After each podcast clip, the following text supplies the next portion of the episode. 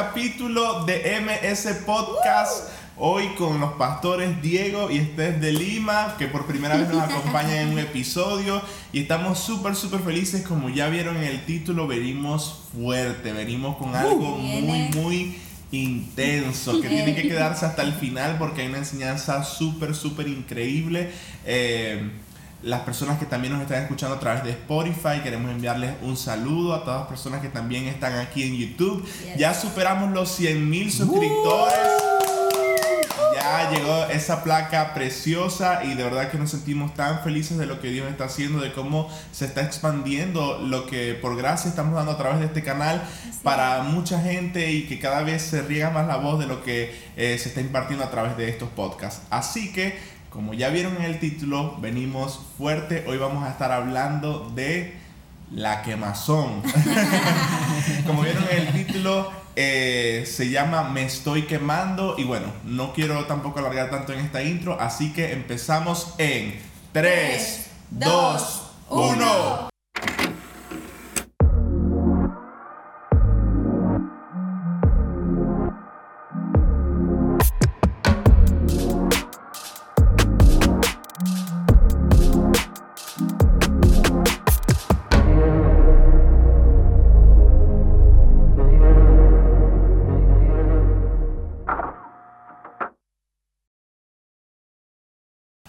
Chicos, como ya vieron, hoy vamos a tratar un tema súper, súper interesante. Para los que nos escuchan, por aquí les habla Sinaí Urdaneta. A mi lado está Richel. Por aquí Steph de Lima. Bueno, quiero saludarlos porque esta es la primera vez que estamos aquí en el podcast y estamos súper felices eh, para que conozcan un poquito más, pues nosotros somos parte obviamente de la familia Montesanto. Así es. Y eh, un poquito de mí, pues soy psicóloga, así que voy a estar dando un punto de vista eh, importante en todo lo que estamos hablando, pero sé que este podcast va a estar candela. Así es, mi nombre es Diego de Lima, eh, soy parte de la familia, soy pastor. por si acaso. ahí está Mateo.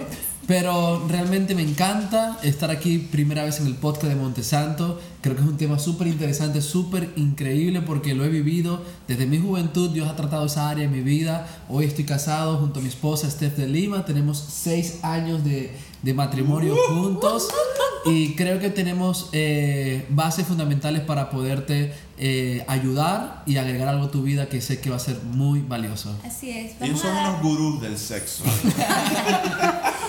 Realmente queremos dar una perspectiva bastante fresca de acuerdo a lo que nosotros hemos experimentado. Bueno, Sina y yo tenemos apenas nueve meses, de, de, casado. Somos unos pichones. Eh, queremos hablarles de una, desde una perspectiva bastante sincera, fresca. Eh, también somos jóvenes, también hemos vivido las tentaciones como ustedes también las viven.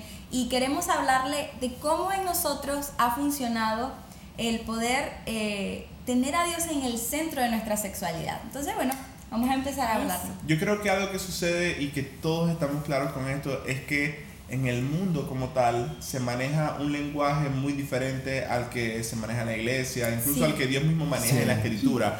Y es bueno, a pesar de no tener los grandes conocimientos, como bien decíamos, poder de alguna manera instruir o, poner una semilla según lo que Dios también nos ha enseñado, digamos, muchas veces a los golpes, digamos así, tropezando, cayendo, eh, teniendo debilidades, pero muchas otras que a ti te puedan hacer como que más ligero ese camino según lo que estás atravesando. Y bueno, entrando ya al tema directamente eh, del por qué le pusimos este título al podcast que dice Me estoy quemando.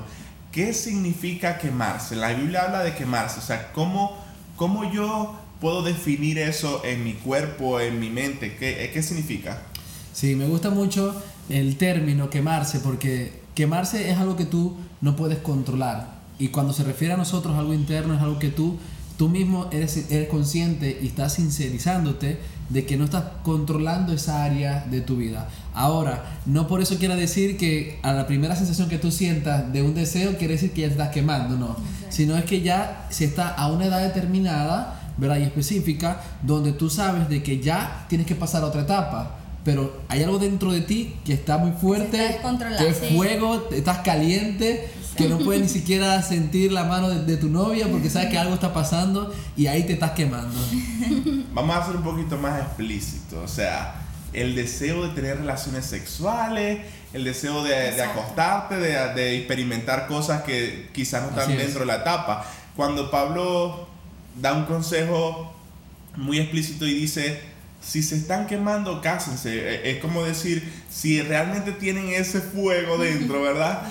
Vamos a direccionarlo en el buen sentido y cásate para que no peque. O sea, es, mejor tomar una prevención para no caer en ese deseo, en el pecado de fornicación que, que la Biblia describe, que es sexo fuera del matrimonio, el, el, el, antidiseño, digámoslo así, porque el diseño de Dios es que el sexo se realice dentro del matrimonio. Así es. El sexo es bueno el sexo es. bueno porque, porque no lo creó la Nike, porque no lo creó una marca, no lo creó McDonald's, no, el sexo es bueno porque lo creó Dios. Desde el principio Dios lo estableció como algo grandioso, algo divino, algo maravilloso. Pero eh, lo que hablábamos del fuego, cuando tú pones, eh, por ejemplo, una vela en un lugar, es algo bueno, ¿verdad? Hay oscuridad, tú pones una vela y el fuego es bueno en ese límite. Pero cuando tú agarras un bosque, y incendias un árbol, ese árbol va a correr todo el bosque y se va a salir de sus límites. Entonces, nada fuera de los límites nos va a hacer bien. A eso eh, se refiere la Biblia, que a veces nos estamos quemando y oye, ya el, el, árbol ya se está prendiendo y se está expandiendo, entonces vamos a colocarle límites, porque dentro de sus límites es algo grandioso. Así es. Y el fuego se encendió. Y el fuego se encendió. ¿Algo más que quiera añadir, Stephanie? Bueno, mira, yo creo que... Eh, los que se están quemando son los que tienen la, la rumba ahí prendida. Ay, sí, si, si se está metiendo el audio, tenemos unos vecinos un poquito quemones. yo creo, yo creo que hay mucha desinformación de este tema. A pesar de que es un tema que que todo el mundo tiene en su todo el mundo lo tiene en su mente, pero nadie lo habla desde lo real. O, o, bueno no voy a decir que nadie lo habla de lo real pero le, las personas a las personas les cuesta realmente sincerarse respecto a este tema. Así es. y es importante ahora que hablaste de sinceridad yo les voy a ser muy muy sincero con algo que a mí me sucedió. Y es que cuando yo tomé la decisión desde que llegué al cristianismo tomé la decisión firme de guardarme para mi esposa de guardarme sexualmente, de no tener relaciones antes del matrimonio. Y cuando, cuando yo tuve la oportunidad de compartirlo con, con otras personas, siempre recibía como ese acoso de decir, ¿qué? Es que eso es imposible y tú eres loco y eso es mentira que lo vas a lograr. Me vas a decir que tú vas a hacer esto y que tal y que no vas a hacer esto y que en tu noviazgo no vas a hacer aquello. Y para mí, no estoy diciendo que fuera algo sencillo de fácil porque yo comprendía la otra persona. Sin embargo, sin embargo, yo puedo dar evidencia de que sí se puede lograr. Y más que eso, es, entender que las tentaciones siempre van a estar. O sea, yo no me sentí culpable nunca por sentir la tentación porque es un deseo, es algo que estaba en mí, o sea, es, es algo que que no podemos condenar ni satanizar porque incluso la Biblia dice que nadie diga que Dios lo tentó porque Dios no tienta a nadie, pero dice que sí vamos a pasar por tentaciones.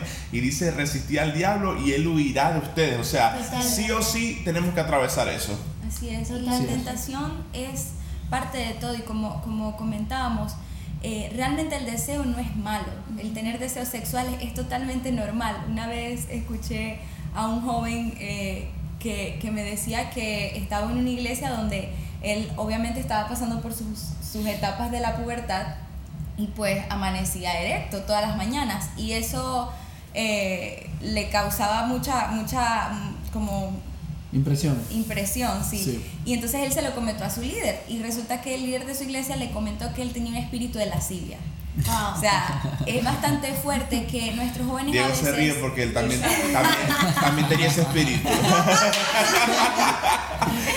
No, y, y, uno se ríe, ¿no? Pero es bastante triste poder escuchar que a veces en la iglesia estamos tan desinformados sobre el tema y que este joven no, no, tenía un espíritu de lascivia, estaba pasando un proceso natural de su cuerpo como todos lo vivimos y que es necesario eh, nosotros recurrir a líderes, a personas que, que son de confianza, donde podamos hallar ese descanso, esa paz y que nos puedan direccionar hacia lo que es correcto. Totalmente. Yo quiero agregar algo importantísimo a lo que acaba de decir Richel y es eh, eh, que en la parte del ser humano, ¿verdad? Nosotros pasamos por algo que se llaman procesos evolutivos. Y los procesos evolutivos traen consigo eh, obviamente cambios y traen consigo, añaden a nuestro, a nuestro ser, a nuestro cuerpo, cosas que son naturalmente normales. Ahora, una cosa es que tu cuerpo tenga una sensación evolutivamente hablando que es natural, pero ¿cómo tú puedes... Eh, eh, ¿Cómo lidias con eso? ¿Cómo lidias con eso? y cómo, cómo también tú, tú te informas y tú puedes conocer a Dios a profundidad para que te ayude en todos esos, en, todos esos aspectos. Algo que decía Sinaí eh, respecto a lo que dice la Biblia y cómo tiene que ser el tema eh, de, de, caer o no caer en la tentación. Pero si hablamos del tema de, de, la sexualidad, que obviamente el deseo y el sexo no es malo, podemos ver que ciertamente Dios nos fija límites y nos dice que nos guardemos. Pero también eh, vemos un libro como el libro de Cantares que nos habla, yo sé que va a haber gente que va a decir, sí, pero Cantares es un libro que es para la iglesia, pero también habla y describe la forma en cómo, cómo se ama un hombre y una mujer y cómo surge el deseo, porque es una descripción literal de deseo, de pasión, o sea, de calentura, ¿verdad? Y es demasiado, demasiado hermoso y demasiado bello verlo escrito en la misma Biblia que también te dice, para esta temporada diferente de tu vida, no necesitas esto, necesitas esto. Está hablando muy bonito. Pero que comience a contar si alguna vez ustedes se quemaron o se están oh. quemando. Me gusta mucho lo, lo, que, lo que se está tocando en el tema, ¿no? Porque creo que hay edades. Hay edades. Eh, el estar quemándose no se trata, como lo dije al principio, no se trata de que, bueno, ya yo estoy sintiendo deseo, eh, amanecí erecto y por tanto me estoy quemando. No es, no es eso exactamente. Hay edades, cuando tú estás en plena etapa de la pubertad, cuando estás desarrollando, incluso uno cuando es adolescente, ya uno siente mucho deseo. Deseo que te ponen igual de caliente completamente. Pero no se trata de que ese es el estoy quemando que, que habló Pablo, de que ya te puedes casar, porque estás en, en una etapa totalmente diferente. Creo que son deseos bastante difíciles de controlar, eso es la verdad, porque estás sufriendo cambios, porque eh, a lo mejor sientes que necesitas vivir esa etapa de poder llegar a, a una intimidad sexual, de poder desarrollarte en esa área, pero esos deseos que estás sintiendo, esos cambios que estás sintiendo, necesitan ser controlados por ti. ¿Por qué? Y ya voy a dar un ejemplo personal. Pero, ¿por qué necesitan ser controlados por ti? Porque no todos los cambios que tú estás teniendo son para el momento. Exacto. Hay cambios que son que, que, están sucediendo en tu cuerpo, pero se están desarrollando. No están en su etapa final, estás en, en pleno desarrollo. Es decir, porque tú estás creciendo, esto es un ejemplo, porque tú estás creciendo, no te puedes meter en el gimnasio. Bueno, yo estoy creciendo, voy a meterme en el gimnasio, voy a hacer musculatura porque tú puedes frenar tu desarrollo de, de tu altura en buscar las pesas antes de tiempo. Entonces todo tiene un tiempo. Tú tienes que permitirle a tu cuerpo que, que sufra esos cambios buenísimos, cambios que son bastante normales, como lo decía mi esposa, pero tienes que aprender a ponerle su límite y controlarlo. Ahora, voy a dar un ejemplo muy personal y es que eh, yo no conocía lo que era la masturbación. Y ya yo sabía que estaba teniendo cambios en mi cuerpo. ¡Habla, papa! y realmente eh, eh, pasé por una etapa muy difícil en mi adolescencia, cuando tenía tan solo 12 años. Eh, un primo me, me, me, empezó a enseñar lo que él hacía en el baño. Yo me acuerdo que yo estaba tan tan pequeño en esa área, tan inocente en esa área, que yo hasta una mañana se lo enseñé a mi mamá, mami, ve lo que aprendí. O sea, yo estaba demasiado inocente en esa área. Yo tenía como 12 años, no recuerdo muy bien, pero yo estaba muy inocente en esa área. Mi mamá me educó muy bien eh, en mi adolescencia, pero no me incurrió en la sexualidad, seguramente porque ella pensó que yo todavía no, no lo necesitaba, pero me incurrió otra persona que era mi primo, que estaba totalmente adelantado. Y créanme que me hizo mucho daño Daño porque lo que, lo que empezó a sentirse por una calentura, por algo bien rico, porque sentí placer. Fíjense que yo me estoy acordando en este momento que las primeras veces que, que yo eh, me masturbaba, eh, ni siquiera eyaculaba, porque yo ni siquiera sabía, yo no conocía lo que era la, eyaculación. Yo, yo duraba unos minutos haciéndome eso y ya me masturbé. No sabía que había un fin. Exactamente, no sabía que, exactamente, no sabía que era un fin. Porque realmente no lo conocía. Por eso digo, incurrimos a prácticas porque vemos en los demás, porque alguien nos enseñó, hasta porque nosotros mismos lo podemos descubrir, porque tú puedes descubrir que se siente bien tocarte, pero eh, no se necesitan esas prácticas para poder realmente sentirte bien. Yo creo que, que, el cuerpo es algo bien, bien saludable, bien lindo. El cuerpo es parte de tu vida. El cuerpo vive emociones. Pero esas emociones se pueden eh, convertir muchas veces, si no sabemos cómo canalizarlas, se pueden convertir en un monstruo que en vez de quemarte, eso te está es más bien consumiéndote y te está ahogando y asfixiando completamente. Y fue lo que me pasó. Lo que comenzó porque un primo me lo enseñó, eh, se convirtió en un monstruo en mi vida tanto que yo podía estar eh, en mi baño mucho tiempo y no podía salir de mi baño porque estaba atado a, masturbarme una y otra vez, una y otra vez, porque sentía que eso era que ya dependía mi felicidad. Y, recuerdo que fueron años en ese monstruo, años en esa atadura, donde ya yo me escondía en esa, en esa, en esa felicidad. Ya para mí era poder llegar a eso. Eh, tanto que, que, llegué a una etapa en mi vida, tenía como 16 años, donde no podía estar en la calle si no buscaba un baño donde masturbarme. Y eso, eso realmente me ató, era algo que yo decía, yo lo necesito dejar, pero eso me decía, eso tenía una voz también. O sea, es un monstruo, tiene una voz. Y los que saben lo que estoy hablando, los que están viviendo lo que estoy hablando, los que vivieron lo que yo estoy hablando, tú sabes que la masturbación también tiene una voz. Y la voz del deseo que se convierte en un monstruo dentro de ti. Y, y te dice, eh, necesitas eh, vivir ahorita una masturbación. Necesitas ver pornografía también. Necesitas ver pornografía. Mira a esa mujer. Mira lo que, lo que tú le harías. E, imagínate la hora eh, contigo en la cama. Tú sabes cuántas cosas la masturbación puede hacer en tu vida por causa de que comenzó un deseo, yo lo complací y ahora esto me está comiendo a mí mismo. Increíble. Sabes que la, si nos vamos a la escritura, a la Biblia como tal, en la Biblia en ningún momento habla ni de masturbación ni de pornografía. Las palabras textuales no, no están dentro de la escritura. Pero, y mucha gente lo ha argumentado como decir, bueno, pero no está mal entonces que yo masturbe, no está mal ver pornografía. Pero lo que se dice en la Biblia es que cuando un hombre o una mujer tiene deseo sexual de otra persona, adultera en su corazón. O sea, quiere decir que ya en su corazón eh, sin haberlo hecho. Sin haberlo hecho, ya está ocurriendo algo mal direccionado, porque primero todo pecado empieza en la, mente. Y por eso cuando hablaba de quemarse, no es quemarse textualmente, porque si te estás quemando es que tu piel se está quemando con el fuego, no, todo está en la mente. Y creo que ese es el, campo de batalla eh, de todo joven, de decir, pero ¿cómo yo controlo este deseo? Y algo muy hermoso es que Dios no es que te da un mandato de que, bueno, no lo hagas y estás mal y estás en pecado, porque Dios no trae culpa.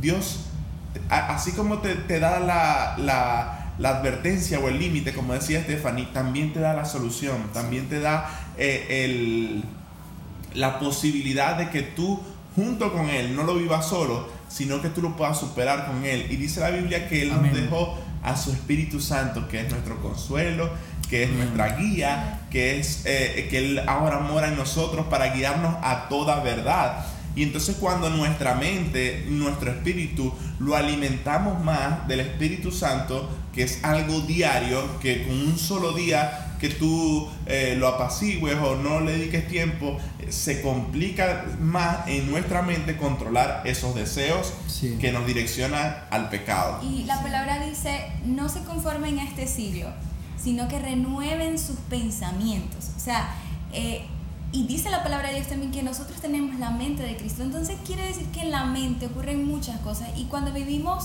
situaciones de tentación o quizá ya eh, hemos caído en un punto de, de, donde ya no hay retroceso, no hay retroceso en, en nuestra mente, eso es lo que debemos hacer, que un día a la vez vayamos al centro de nuestros pensamientos que veamos qué está alimentando en nuestros pensamientos todo lo que no viene de Dios y todo lo que hace que todo eso que es bueno se salga de sus límites. Eh, yo en mi experiencia realmente eh, yo nunca tuve un novio de joven, yo decidí guardarme para Dios, gracias a Dios mis padres como que me enseñaron desde pequeña siempre a guardar mi corazón para la persona correcta, ¿no?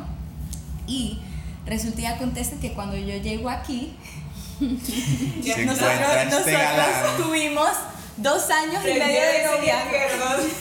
Dos años con, la, con, con, no sé cómo decirlo. Con el deseo activo. Con el deseo Sí, porque vivo. de verdad, o sea, lejos. yo nunca había tenido un A novio distancia. y cuando yo conozco a Sinaí, que empiezo a enamorarme de él, empiezo a sentir cosas en mi mente, en mi cuerpo, Que no nunca antes no había sentido. Cuando este hombre me dio el primer beso de mi vida, hermano, ahí había muchas situaciones dentro de mí. Y en serio, o sea, se los digo porque yo nunca lo había experimentado con nadie. Claro. Y cuando yo, mi primer beso me lo dio Sinaí, cuando él me dio mi primer beso, obviamente mi cuerpo empezó a sentir cosas que antes no sentía. Mis pensamientos volaron en deseo por, por él, estaba loca de deseo por él y realmente no es malo. Quiero Eh, pero yo le doy gracias a Dios porque tuvimos tres meses de noviazgo nada más aquí. Quiero atajarte, Richard, porque eso es interesante. Sí. Eh, ¿Qué edad tenías cuando llegaste aquí, Richard? Yo tenía 26. 26. 26 años y no habías dado un primer beso No, no. hasta ese momento. Entonces, podemos, con- podemos eh, concluir o te, tomar de aparte de allí de que cuando tú empiezas a tener novios y, y- y- y- y los chicos empiezan a tener novias, que empiezas a, fuera de tiempo, o sea, empiezas a los 12, 14, a los 13, 15 años, y Estás empiezas, alimentando empiezas a algo. probar besos, empiezas a conocer otras sensaciones, Increíble. deseo, que no eran para el momento. Entonces. Increíble. ¿cuán larga va a ser la espera de que Para a tus eso. 25, no sé a qué edad te vas a casar, ya conociste algo a los 14, a los 13, a los 12, que tú dices, Dios mío, me estoy quemando. Total. Pero claro, porque te, te adelantaste. Y qué pleno es sentir todo ese deseo con la persona que sabes que va a experimentar tu deseo entero. O sea, yo les puedo decir, y, y no es que no tuve la oportunidad, yo en, en- en el colegio siempre y la oportunidad, en el liceo, en la universidad, siempre uno tiene la oportunidad o se te presenta de frente a la tentación para hacer mil cosas. Sí. Eh, chicos no faltan para hacerlo, pero decidí guardar en mi corazón ese beso y esa primera experiencia eh, para él y puedo decir que ha sido lo mejor del mundo. O sea, no hay cosas con qué comparar. O sea, yo siento que no tengo con quién comparar mis experiencias de sexualidad. Qué porque increíble. todas las guardé para vivirlas con mi esposo. Entonces, eh, realmente es un, hermoso. un aplauso a eso. ¡Qué logro, qué logro! Marciano. Extraterrestres, somos extraterrestres. No, no. No, No, pero-. Yo también me guardé, de Sí verdad. se puede, o Aunque sea, no lo, lo que queremos decir con esto no, y no queremos con esto como que, ah, somos lo máximo, no, sino que sí, Sí. se puede, Claro, sí se puede, somos claro. jóvenes Ahora, y sí se puede. Diego, ¿cómo lograste superar esa etapa? Exactamente, eh, no hay prácticas que te hagan completamente libre. Por ejemplo, yo antes escuchaba, no, porque cuando te metas al baño empieza a orar. Eh, no, porque cuando, No. cuando, cuando te estés bañando eh, y sientas el deseo, Empieza a reprender. eh, eh, empieza a reprender. Échate, échate una- un, un balde de agua fría. O sea, yo he escuchado miles de métodos y prácticas y no hay, no hay métodos que te hagan libre. Todo se trata, lo que pasa es que Dios creó al hombre también con el poder de decisión. O sea, tú puedes tomar propio. una decisión en tu vida que te haga completamente libre. Y yo recuerdo que cuando estaba en pleno proceso agudo de mi, de mi masturbación, yo recuerdo que había tanta frustración en mí que después que yo me masturbaba empezaba a darme golpes a mí mismo. Golpes por decepcionarme, golpes porque a lo mejor duré una semana sin masturbarme y caí. Y yo dije, ¿tú sabes cuánto me costó una semana para hoy Sí. caer? Y empezaba a darme golpe, yo salía, eh, salía frustrado conmigo mismo y esa frustración se estaba manifestando eh, externamente eh, en mi cuerpo. Pero recuerdo que Dios me hizo libre en algo que también te hizo libre hoy también a ti. Y es el poder esperar una, una, un- un- un- eh, esperar el momento cuando, cuando quería venir ese deseo y decir, yo no voy a caer aquí, sino que yo mismo voy a salir, voy a buscar algo que hacer, voy a buscar a mis amigos, buscar a mi papá, buscar a mi hermano, pero no voy a quedar aquí en pleno cuarto, solo en la habitación, en pleno deseo, porque le estaba brindando todo el espacio al deseo de caer. Entonces, eh, algo que estamos ahorita incluso compartiendo en Unánimes es la abstenencia. O sea, yo me abstenía a caer en el deseo y me levantaba yo, yo me controlaba y decía, no, no voy a caer, ya yo sé que así comienza y así termino cayendo. Esa es una de las cosas Identificar que... Como sí, esa es una de las cosas que yo hacía, pero realmente Dios me hacía libre cuando yo podía reconocer, como decir, identificar que ya eso no es suficiente para mí, que eso no era un, deseo que, que, yo estaba controlando, que eso me estaba controlando a mí mismo. Y cuando empecé yo mi, mi corazón, porque como hemos, lo hemos compartido últimamente, toda decisión comienza en tu corazón. Cuando tú sujetas esos pensamientos en tu corazón y entonces puedes ir y, y, y hacer prácticas diferentes eh, para poder eh, distraerte, lidiar con eso, eso te va a hacer libre, pero no es la práctica, no es que yo oro tres veces al día y yo soy libre, no es que Dios me hizo libre a mí porque yo soy santo, no, Dios ya te hizo libre a ti, tal cual y como tú eres. Ya Dios te bendijo, ya Dios te ha hecho completamente libre y lo que necesitas es poder ubicar tu corazón en el lugar correcto, en el lugar de la abstenencia, en el lugar de no vivir con eso, en el lugar de buscar realmente la naturaleza y el amor de Dios en tu corazón para que te haga libre, para que puedas realmente sentirte en paz y no simplemente eh, caer en el pecado para sentir una felicidad. Yo te comparto realmente que cuando empiezas a practicar el poder tú mismo eh, eh, eh, llevar lo que has entendido de que esto no te conviene, de que esto no es lo que tú necesitas, poder llevarlo a tu corazón, decidirlo en tu corazón y empezar a hacer cosas que puedan como que darle la vuelta a lo que estás viviendo, créeme que vas a ser completamente ya disfrutar de una libertad en esa área. Es como identificar el momento y huir de eso. Exactamente. Justamente, justamente eso que Richel acaba de decir, iba a decir y quería acotar un testimonio personal. La primera vez que yo tuve un contacto con la palabra masturbación o con el tema de masturbación, yo no tenía idea de lo que significaba. Pero eh, tenía un noviecito en, el, en, en, la, en la etapa de colegio que me habló de eso, o sea, que me dijo, ¿tú sabes lo que es masturbarte? ¿Tú te has masturbado? Y yo le dije que no, que yo no sabía lo que era, ni tampoco nunca lo había hecho y él me dijo específicamente lo que tenía que hacer para masturbarme, o sea, algo que una niña de, de 12 años, de 13 años, o sea, muy pequeña y no tenía idea, así, algo parecido a lo que le pasó a Diego. Y, y ciertamente, si le soy sincero, el primer eh, contacto que yo tuve con eso, como era a destiempo, eh, no fue algo bueno, o sea, me hizo un daño mental, un daño eh, interno. Y recuerdo que tenía como ocho meses en ese noviazgo, no caí con él en algo mayor, solamente fue un tema de que él me, introdujo en ese mundo de la masturbación, pero no, no fue que caímos en más allá, gracias a Dios. Y recuerdo un día, ya en ese momento, eh, yo comencé a ir a la iglesia y recuerdo un día que estaba allí y literalmente el Espíritu Santo me habló y me dijo, termina con esa relación que no te conviene. Es decir, tomé una decisión y tomé una decisión en ese momento para no volver atrás. O sea, salí corriendo, como dijo Rizel, o sea, salí huyendo de ahí y dije, ya no más, ya no más porque... Eh, eh, literalmente la relación fue un abuso desde el inicio, un abuso porque el hecho de que te introduzcan en una sexualidad a la cual tú no estás preparado, a la cual tú ni siquiera tenías idea de qué significaba, eh, y te hagan pensar y sentir cosas que incluso tú ni siquiera quieres sentir porque no estás preparado. O sea, yo en mi mente no estaba preparada para eso. Entonces, salí huyendo de ahí. Eso se lo quiero decir también a toda jovencita que esté escuchando el podcast o que nos esté viendo.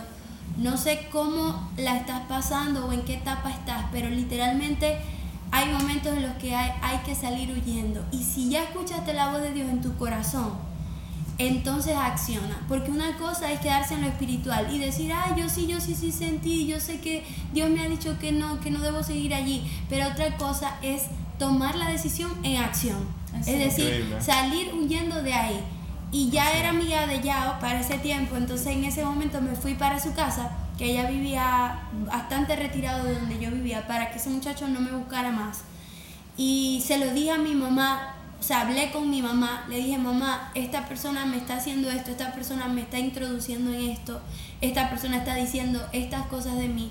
Y literalmente mi mamá me ayudó por eso les, digo a todos los que están viendo, a todos los que están escuchando, busca la ayuda de una persona que realmente te ame, que sea tu líder o tus padres, gente que no, no va a dudar en ayudarte a salir, no va a ayudar en, en, sacarte, en tenderte la mano como Dios lo haría para, para ayudarte a salir de esa situación. Increíble. Me gusta muchísimo y me identifico mucho con, con lo que Stephanie dice porque te, eh, es algo que está demasiado, o sea, se habla demasiado en, en, los jóvenes, en los adolescentes. Eh, es, es, algo diario que quizás para muchos es tabú y no se conversa explícitamente, pero sí está ahí. Y quizás contamos con la fortuna, como dice Stephanie también, de contar con padres, con pastores, con líderes que nos, nos orientan en muchos sentidos de esa área, pero hay muchas personas que en su momento no lo tuvieron, o quizás personas que ya cayeron, personas que incluso divorciadas, que ya tuvieron una vida activa sexualmente, concubinato, etc.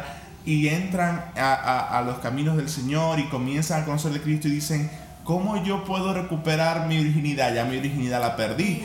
Y hay que diferenciar lo que es la virginidad física, porque bueno, sí, eh, llegaron al acto, eh, algo se rompió allí en la mujer, etcétera, y ya no existe la virginidad, así como lo conceptualizamos. Pero también sucede algo en la mente, o sea, también hay una pureza, que es la diferencia de virginidad. Es diferente a pureza. Es que la virginidad es una postura de santidad. O sea, es algo que yo decido en mis pensamientos. Exactamente. Más allá de lo que pasa en mi cuerpo. Y la pureza es algo que Dios no, no, nos sugiere tener, ser puros de corazón, ser puros en nuestra mente, ser sano, pensar como hay un versículo que dice en todo lo bueno en esto pensado, o sea, en lo, que, en lo que edifica, en lo que beneficia. Y cómo podemos decirle a esas personas, ya para ir cerrando el podcast, cómo recuperar esa pureza eh, eh, digamos, mental en cuanto a que eh, sabemos que quizás hay muchos recuerdos de, de cosas, de traumas, de sucesos, eh, con encuentros lamentables, a veces violaciones, etcétera, de cosas sexuales que nos pueden estar perturbando nuestra mente. Y ahora que llegamos a Cristo, cómo poder realmente recobrar esa pureza, esa virginidad mental, cómo empezar de nuevo, ser sano y, y, tomar esa firmeza para guardarse. Así es. Em, bueno, quiero contar algo bastante personal. Eh, como, como, como, les comenté, realmente para mí la masturbación se convirtió en un monstruo que, que fue, eh, para mí era ya imposible salir de allí. Eh, como a los 16 años empecé a, a, vivir una libertad completa en esa área. Vuelvo y lo repito, no porque Dios me hizo libre, no, Dios me hizo libre desde el día uno de la masturbación lo que pasa es que yo empecé a reconocer esas cosas que me llevaban a la masturbación y empecé a sujetarlas en mi corazón primero y a hacer cosas diferentes. Y, recuerdo que cuando conocí a Stephanie, eh, ya yo era libre de la masturbación. Por eso que Dios te prepara antes de y no, y no te va a entregar algo no porque tú no te lo mereces, sino porque no estás preparado para, para, para, para que Él te entregue algo, ¿no?